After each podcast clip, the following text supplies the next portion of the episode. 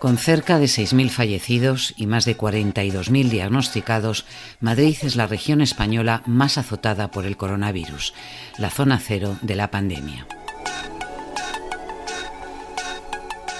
Desde el primer día, los reporteros del País Semanal han salido a la calle para contarnos quiénes, cómo y desde dónde se afronta esta lucha sin cuartel. Hoy entramos en el hospital de campaña de IFEMA, asistimos a las reuniones de coordinación del alcalde de Madrid y acompañamos a la brigada paracaidista en una de las misiones más urgentes y necesarias estos días. Hola, soy Montserrat Domínguez y estás escuchando Extra, el podcast del País Semanal.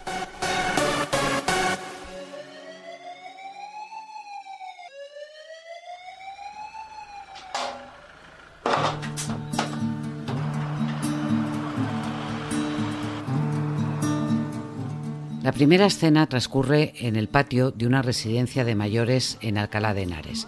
Es una mañana fría de finales de marzo y ese patio se ha convertido en el aparcamiento de vehículos militares. Hay 48 soldados de la brigada paracaidista con sus trajes NBQ esperando a que los 180 residentes terminen de desayunar.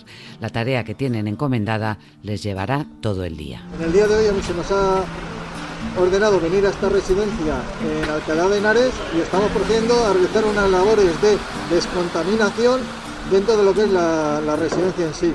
Jesús Rodríguez, muy buenas. Hola, ¿cómo estás? Cuéntanos, llegaste con, eh, con este equipo de la Brigada Paracaidista a una residencia de ancianos donde se había detectado varios casos de coronavirus entre los propios residentes, pero también entre el, el personal que les atiende, ¿no? Sí, el, de hecho, la, la persona que le está hablando, el, el eh, Brigada Muñoz, que es uno de los responsables de la, de la, misión está hablando de esa forma entrecortada porque se estaba poniendo una máscara eh, M687 que son estas máscaras casi de película, ¿no? que se usan eh, ante las emergencias nucleares, químicas y bacteriológicas. Ha habido algunos, algunas, algunos, eh, algunos empleados que han dado positivo y hay dos ancianos que les tienen aislados en la propia residencia, pero no saben si están contaminados porque no les han hecho los test. Aquí se, juntan dos cosas. Primero, una residencia que es un espacio que es como un hotel, es un espacio que tiene una, en este caso tenía 180 habitaciones, más todas las instalaciones eh, eh, industriales, sanitarias, eh, de cocina, de, con lo cual era un espacio en, enorme y muy, y muy complicado. Y luego es verdad que, que, nos, que en este caso íbamos con un equipo eh, muy preparado para esto. O sea, era la compañía de, de guerra NBQ de, de, la Brigada Paracaidista que están acostumbrados continuamente sus ejercicios son ante un ataque un ataque bacteriológico, químico, eh, nuclear, eh, de, de, un hipotético enemigo, eh, pues cómo se desinfectan las instalaciones. Primero, cómo ellos mismos se protegen, de, en este caso, de un virus, y luego cómo desintoxican, desinfectan una serie de instalaciones. Uh.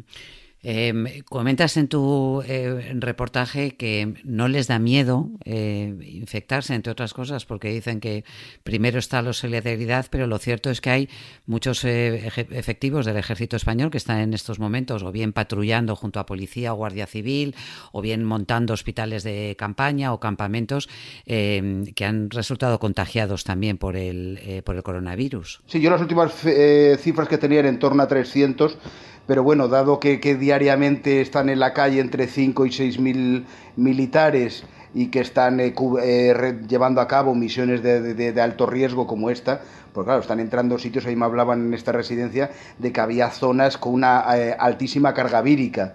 Es decir, son, centenares de personas, personas muy mayores, eh, y es verdad que, que estos soldados eh, bueno, se enfrentaban a la situación con muchísimo ánimo, eh, no sé si valentía, porque no sé si, eh, pero desde luego con ánimo y ganas, de, y ganas de, de, hacer las cosas bien, que es lo que he visto en todas las unidades que, hemos visitado, desde temas más más de gestión de operaciones que gente que está en la calle, en fin, en hospitales, en, en residencias y, y, que y sobre todo es que yo creo que han encontrado es una práctica eh, de ayudar a la gente que se ve muy fácilmente. O sea, el militar siempre da la sensación de, de, fin, de que está preparado para una guerra que nunca llega. Pero en este caso yo creo que los militares están eh, muy agradecidos y encantados de poder estar con la gente directamente, ¿no? En el día a día. Eso te lo contaba el capitán brigada Diego Ruiz de la corazada eh, Guadarrama, la sensación que tiene de hacer un trabajo que no es habitual, salvo la unidad militar de, emergencias, pero en, en todas las demás unidades no es tan, tan corriente,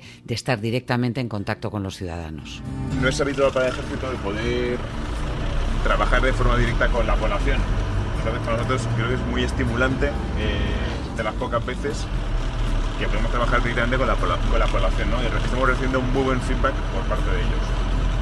En el 99% de los casos la población está colaborando con nosotros y en el caso que no colabora con nosotros es por desconocimiento, con lo cual por lo general podemos decir que el, que el Real Decreto se ha difundido adecuadamente estar del lado de los ciudadanos, porque yo comento en un momento dado en el reportaje que está la Brigada Guadarrama número 12, que era una de las de Milán del Bosch, del teniente general golpista, eh, el 23 de febrero tenía que haber ocupado Madrid, era una de esas eh, pinzas eh, acorazadas que tenía, que tenía que ocupar Madrid militarmente y acabar con la democracia y ahora están saliendo cada mañana para ayudar a la gente. Creo que la diferencia ¿no? de, como servicio público del ejército entre un caso y otro pues es notable.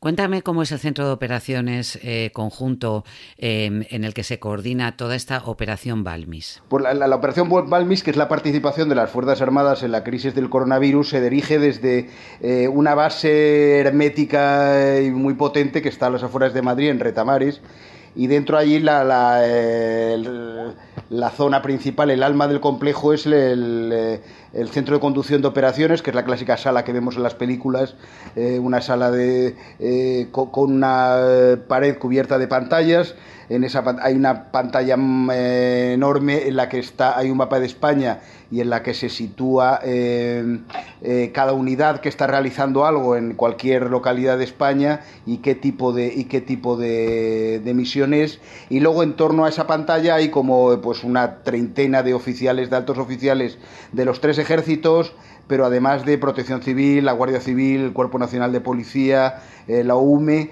eh, y enlaces con los ministerios más importantes, sanidad, transportes, interior, y en tiempo real están sabiendo lo que pasa en cada momento, en cada lugar de España donde, donde hay tropas trabajando y hay un feedback continuo. Se les están encargando nuevas misiones y saben en tiempo real lo que está pasando eh, en cada sitio. Luego en la parte superior hay varios generales, el jefe de mando de operaciones, que es el general López del Pozo, y es la verdad que es, muy, es frenético. Es, un, es un centro que trabaja 24 horas al día, 365 días al año, en la que desde el que se dirigen las misiones eh, del ejército fuera de España, las misiones en, el, exterior, pero que ahora es activado como, como el gran centro de conducción de las operaciones de, de Balmis contra el coronavirus. Y eso te lo contaba también el general Rafael Colomer, general jefe de la Brigada Guadarrama. Tengo constituido un pequeño eh, centro de operaciones que lo que me permite es específicamente para la operación Balmis la conducción, es decir, la dirección coordinación y control de todos los elementos que están operando en estos momentos en, las distintas localidades de, Madrid, de Castilla-La Mancha, de Barcelona, donde estamos, donde estamos trabajando. Ello me permite tener el conocimiento de en qué situaciones están, si están sufriendo algún incidente, si necesitan alguna necesidad Jesús, déjame volver a la residencia de, ancianos y a cómo es trabajar con todos esos, esos equipos. Lo podemos ver en el vídeo y en las, eh, las, fotografías de Carlos Espotorno, que te ha acompañado eh, en, este, en este reportaje. ¿Cómo es trabajar con esos, eh, con esos equipos, con esas máscaras que cubren absolutamente toda la, cara? Bueno, yo me, me, me, me puse una un minuto y, en fin, es agobiante, es agobiante porque, claro, es una, es una pieza bastante grande que cubre desde toda la cabeza eh, hasta el cuello, eh, enseguida se empañan las, eh, las gafas del, asunto y luego cuesta mucho, claro, tiene que pasar, tiene un filtro muy potente de carbón activado que tienes que pedir mucho, aspirar mucho para, para, respirar, de forma que nada más llegar, que se subía, que se subía a buen paso los cuatro pisos de, de, la, eh, de la residencia, porque se empieza siempre a descontaminar desde la última planta hacia abajo, la gente llegaba casi sin, eh, casi sin aire y luego cada, cada un... En eso eh, sumado al ambiente de lejía y desinfectante que se va, que se va eh, del que se va llenando eh, en la residencia, cada 15 o 20 minutos algunos tenían que salir porque es que, es que se, se, ahogaban, ¿no? O sea, pues había un momento de, dramático de, eso, de, mm. falta de respiración. Jesús, confírmame, solamente esta es la primera operación a nivel nacional del, del ejército, mm, ¿cuánto? En, años, es decir, por supuesto en tiempo, en tiempo de paz, ¿no? Bueno, nunca, realmente el ejército nunca, o sea, hasta los 80, eh, cada vez que había una inundación, había un tipo de catástrofe natural, pues cada, cada capitán general o cada mandaba a su gente un poco a la buena de Dios. Esto en los años 80-90 se va corrigiendo con las, con las directivas de seguridad nacional en las que se considera que el ejército es parte de la seguridad nacional, eh, más allá de defensa, está para, para cumplir otros cometidos. Y yo creo que básicamente en 2005, con la creación de la UME, eh, se empieza a ver el papel claro que tiene el ejército en, protección civil y en, la, y en las crisis. Y por supuesto, esta es la primera vez que el ejército en conjunto, los tres, los tres ejércitos, tierra, mar y aire, todo tipo de unidades, se echan a la calle para ayudar. Y además yo creo con una idea muy de ayudar a la gente que peor lo está pasando. Yo sí, y, en todo el territorio nacional, que es a lo que me refería. No en un caso concreto, por una crisis concreta, por una inundación, no.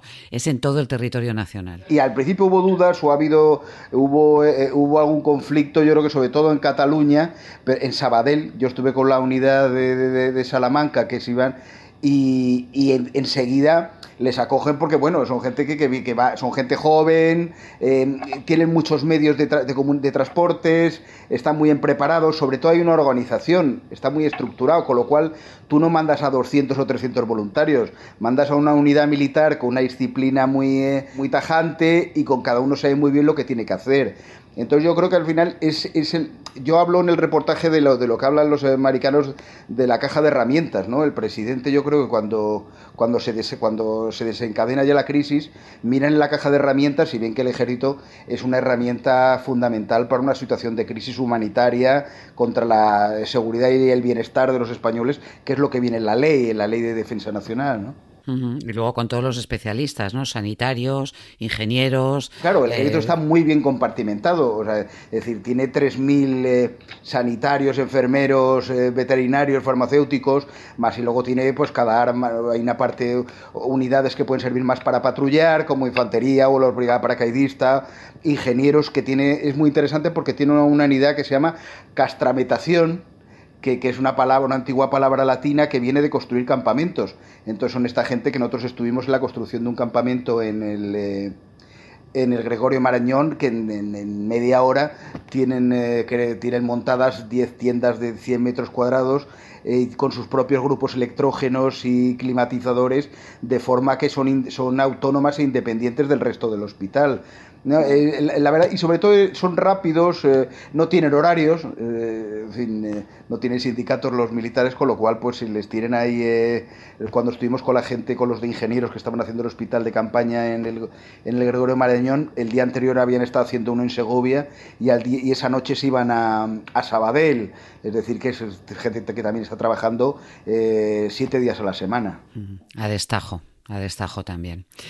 Jesús, apasionante este reportaje eh, y las fotografías eh, y el vídeo de, de Espotorno que podemos ver en la web y también en el, en el País Semanal. Gracias. Muchísimas gracias, Monse. Un abrazo.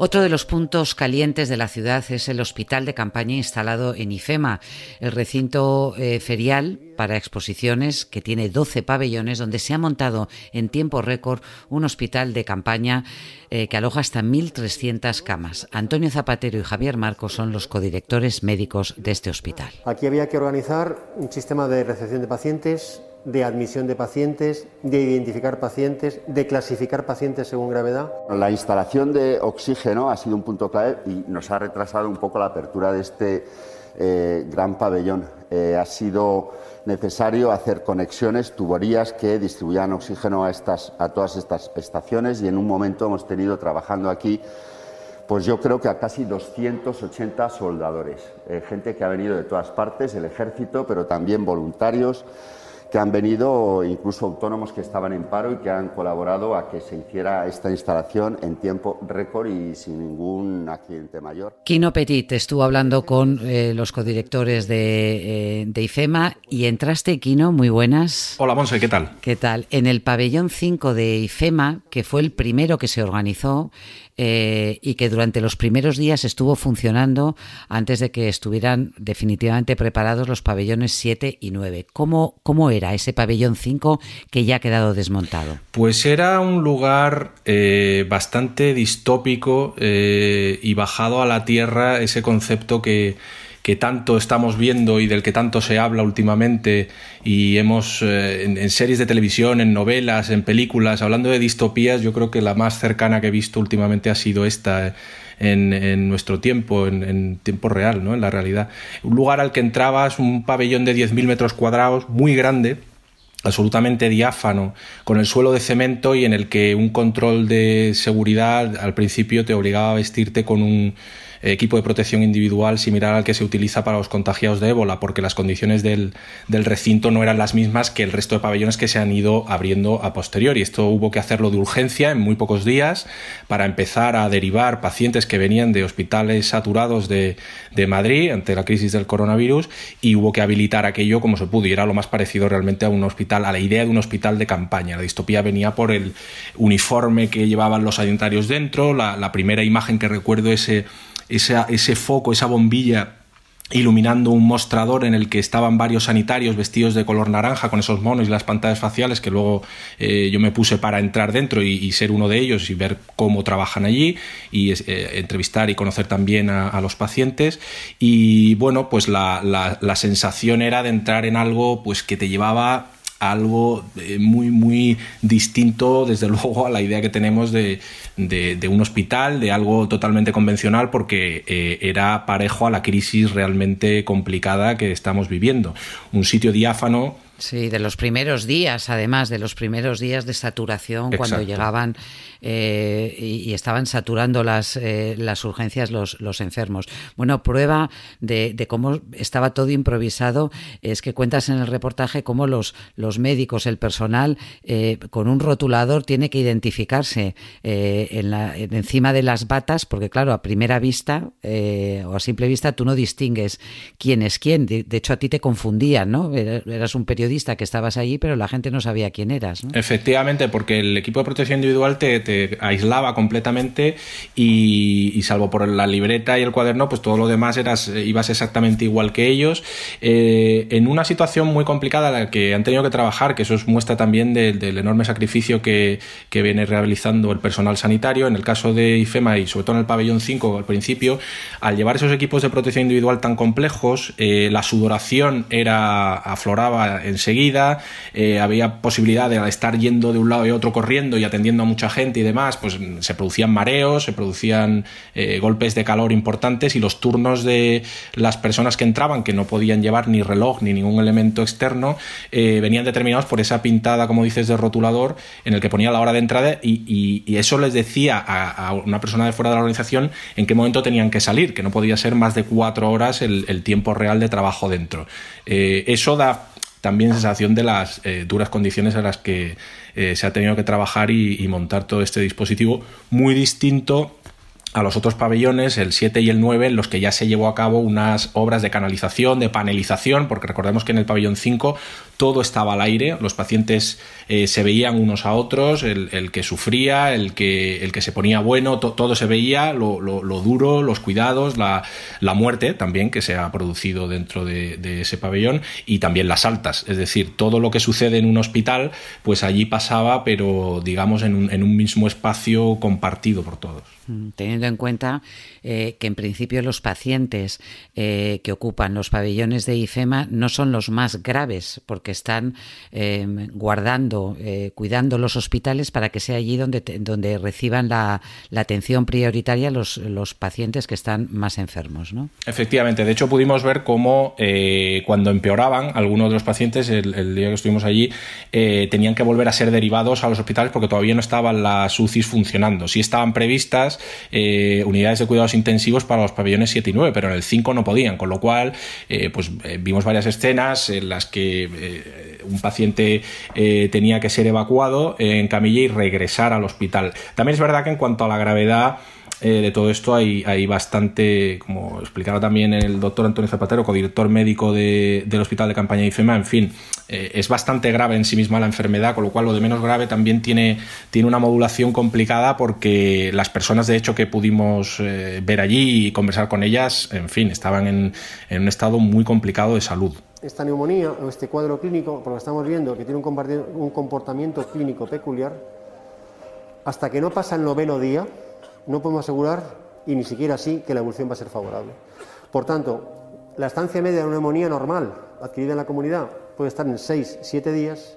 Son muchos y además tiene estancias medias más prolongadas que el resto de las neumonías. Estamos hablando de 10, 12 días. Entonces tenemos un doble problema. Entran muchos, como estancia media, y que hay que esperar días para de alta. Muchas de las preocupaciones de, algunos pacientes, incluso algunos de ellos, eh, una persona con la que pude hablar era una médico paciente y bueno, ella hacía bastante hincapié que quizá eh, debería escucharse con más atención a los especialistas sanitarios cuando se plantean eh, este tipo de, de situaciones de crisis y haberlos escuchado antes y también sobre todo la importancia que, debemos dar al modelo de sanidad pública del que solo nos acordamos muchas veces cuando pasan crisis como esta. Kino, fantástico reportaje. Muchas gracias. Gracias a ti, Mos.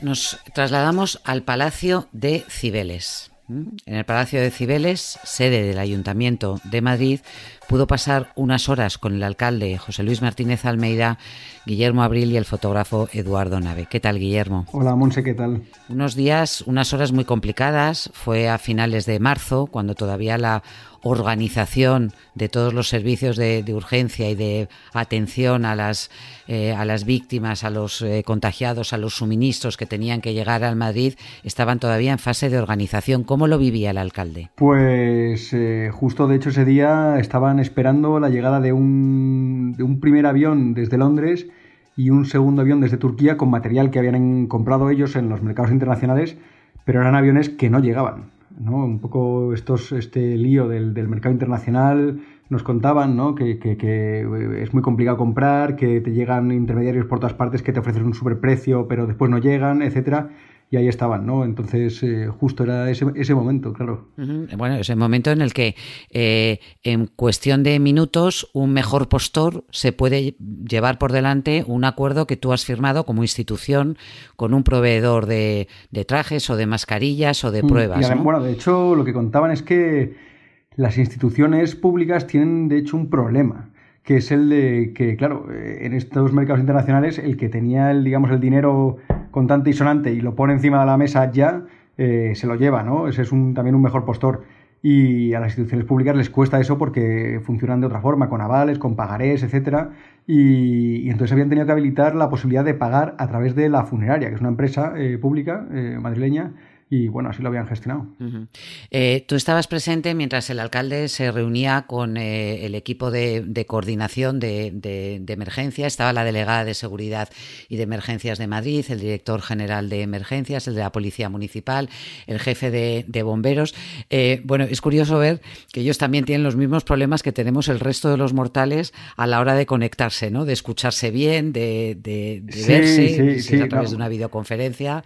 Justo era, bueno, pues el lío de si era por Microsoft Teams o por Zoom o cómo venía esa conversación, si era por el móvil, por el ordenador, en fin, tenían ese lío. Y es que, bueno, de hecho era una reunión improvisada, eh, de forma telemática, porque tenían previsto hacerla presencial, pero una de las personas asiduas a esa reunión, que es eh, de coordinación, que suele hacer el alcalde semanal, según, según me dijo, eh, pues una de las personas que solía estar presente había dado positivo por COVID y decidieron mejor no hacerla presencial. Y entonces, bueno, pues hicieron por, bueno, por videoconferencia y fue aproximadamente una hora de pasar revista, una especie de resumen de cómo está la situación en Madrid eh, a nivel de policía, de, bomberos, eh, de SAMUR, etcétera, ¿no? De todos los servicios así un poco que están metidos ahora en el eh, en este asunto de, la emergencia pues, sanitaria del COVID. ¿Qué tal, delegada? ¿Cómo estás? ¿El qué? Que bien, bien, bien. ¿Sí? Ah. Ahora, me oyes, ¿no? Sí, perfecto. ¿Cómo? Sí, sí, yo bien ahora. ¿Tú? ¿Ningún síntoma, no? Oye, ¿de las mercancías sabemos algo? ¿Tiene alguna información más? Yo lo último que hablaba con Elena hace una hora, eh, que nos decían que salía seguro, pe- no, seguro, todo lo seguro que es esto, pero que no sabían la hora. En principio las muestras no se van a ver afectadas por el tema ese de la requisa que va a hacer eh, Londres a partir de ahora porque estaban allí ya desde antes. Sí. Pero yo hasta que no las vea aquí. Yo tampoco. Oye, una buena noticia. Me dice Elena Collado que en media hora sale el avión Bien. de Londres. Cojonudo. Buena noticia, con lo cual ah, va al pabellón de cristal, activarlo todo, por favor. Cojonudo. Y bueno, ya va a llegar gel y tal. ¿Qué trae el avión?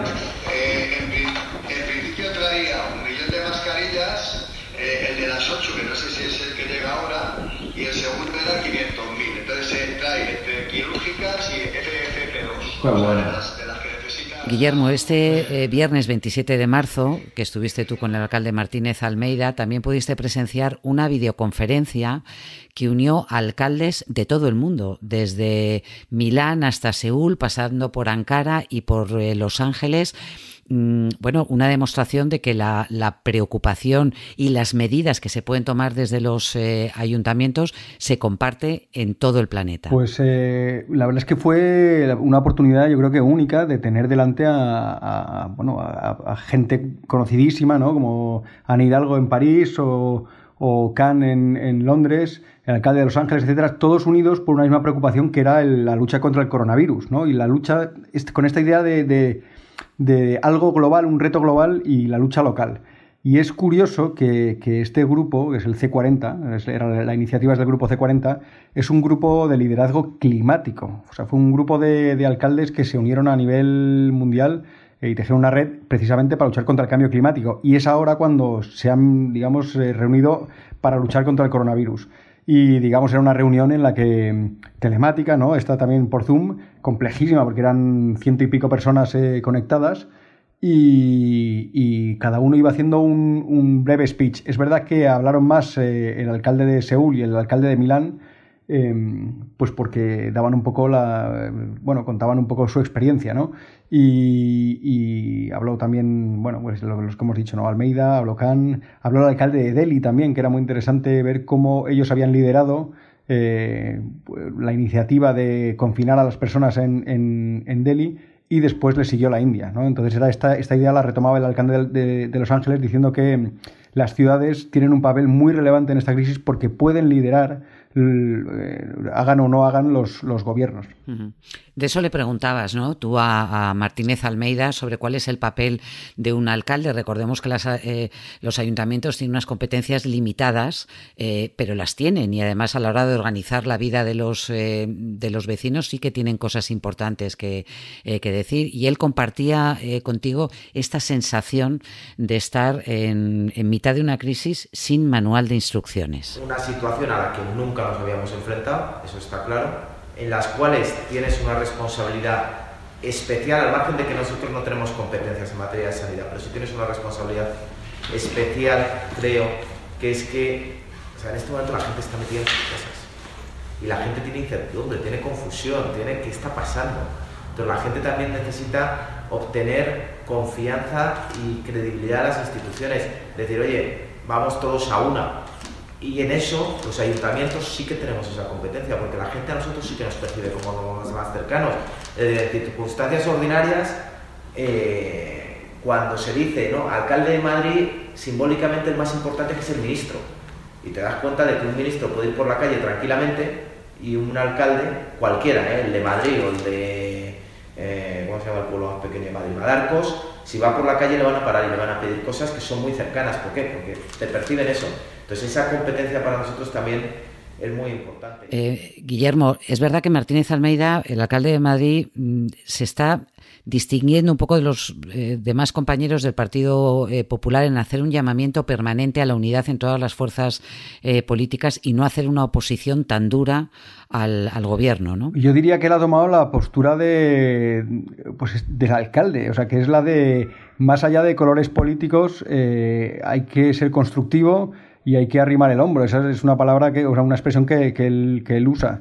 Eh, en esto estamos todos a uno. Supongo que en un futuro pues habrá que, ya no sé, pues eso, lo que se dice, ¿no? De puras responsabilidades y se tomó mejor o peor medida, pero en este momento es que todo es eh, remar a favor. Eh, si hay que poner o buscar tal, tal lugar, ¿no? El Palacio de Hielo, el IFEMA, etcétera, pues hacerlo. Si hay que. Bueno, él, él comentaba, por ejemplo, que mm, algo que había notado en Madrid es esta idea de que seguían las obras en marcha eh, y era de las pocas cosas que seguía en marcha, ¿no? Todos, todos había frenado, pero, pero ahí seguían funcionando y él, bueno, comentó que quizá había que cerrarlas. Se acabaron cerrando las obras, ¿no? Entonces yo, yo creo que es esta idea del alcalde eh, más allá de un partido y que lo que pretende es buscar una solución al mayor reto sanitario que hemos tenido en, en, un siglo. El alcalde de Madrid vive, vive solo. Eh, nos decías, que nos cuentas en el reportaje cómo juega, eh, manosea un balón de rugby para liberar estrés y que por las noches hace remo. Pues claro, o sea, él, está en, o sea, pasa pocas horas en fuera, trata de pasar más horas en casa quitándolas de sueño eh, que en Cibeles o, por ahí danzando, ¿no? Con esta idea del confinamiento. Y, bueno, le habían dicho que necesitaba liberarte, se le estaba costando dormir, es lo que me dijo, ¿no? Que, le costaba dormir y que le habían recomendado hacer ejercicio. Entonces, bueno, desempolvó una arrumbada eh, máquina de remo y ahí, ahí le daba. Guillermo, después de estar con el alcalde, has tenido la oportunidad de entrar en el Hospital de La Paz, que se ha transformado eh, de manera prácticamente íntegra en un hospital para luchar contra, contra el COVID. Ese reportaje lo veremos la semana próxima, porque estás en estos momentos eh, terminándolo, pero solo adelántame cómo ha sido la, experiencia de estar allí.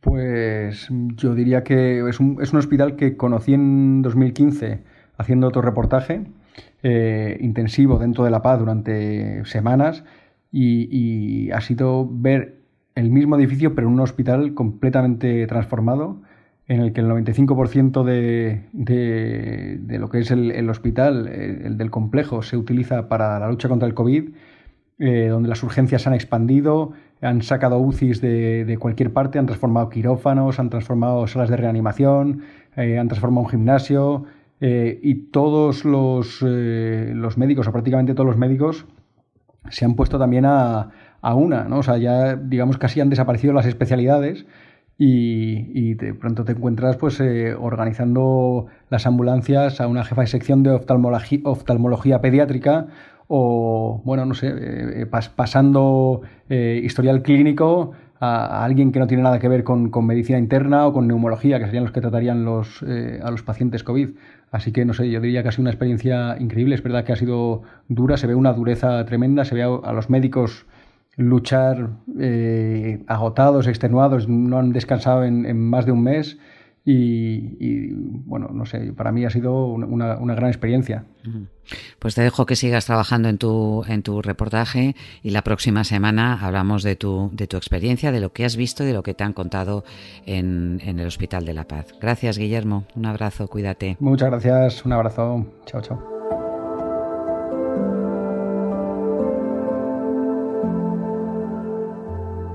A pesar de todo, estos días muchos kioscos permanecen abiertos y muchos kiosqueros al pie de cañón. Allí encontrarás este domingo 12 de abril el nuevo ejemplar del País Semanal dedicado a Madrid Zona Cero, un número excepcional en tiempos excepcionales. También en la web. Ánimo y hasta la próxima semana.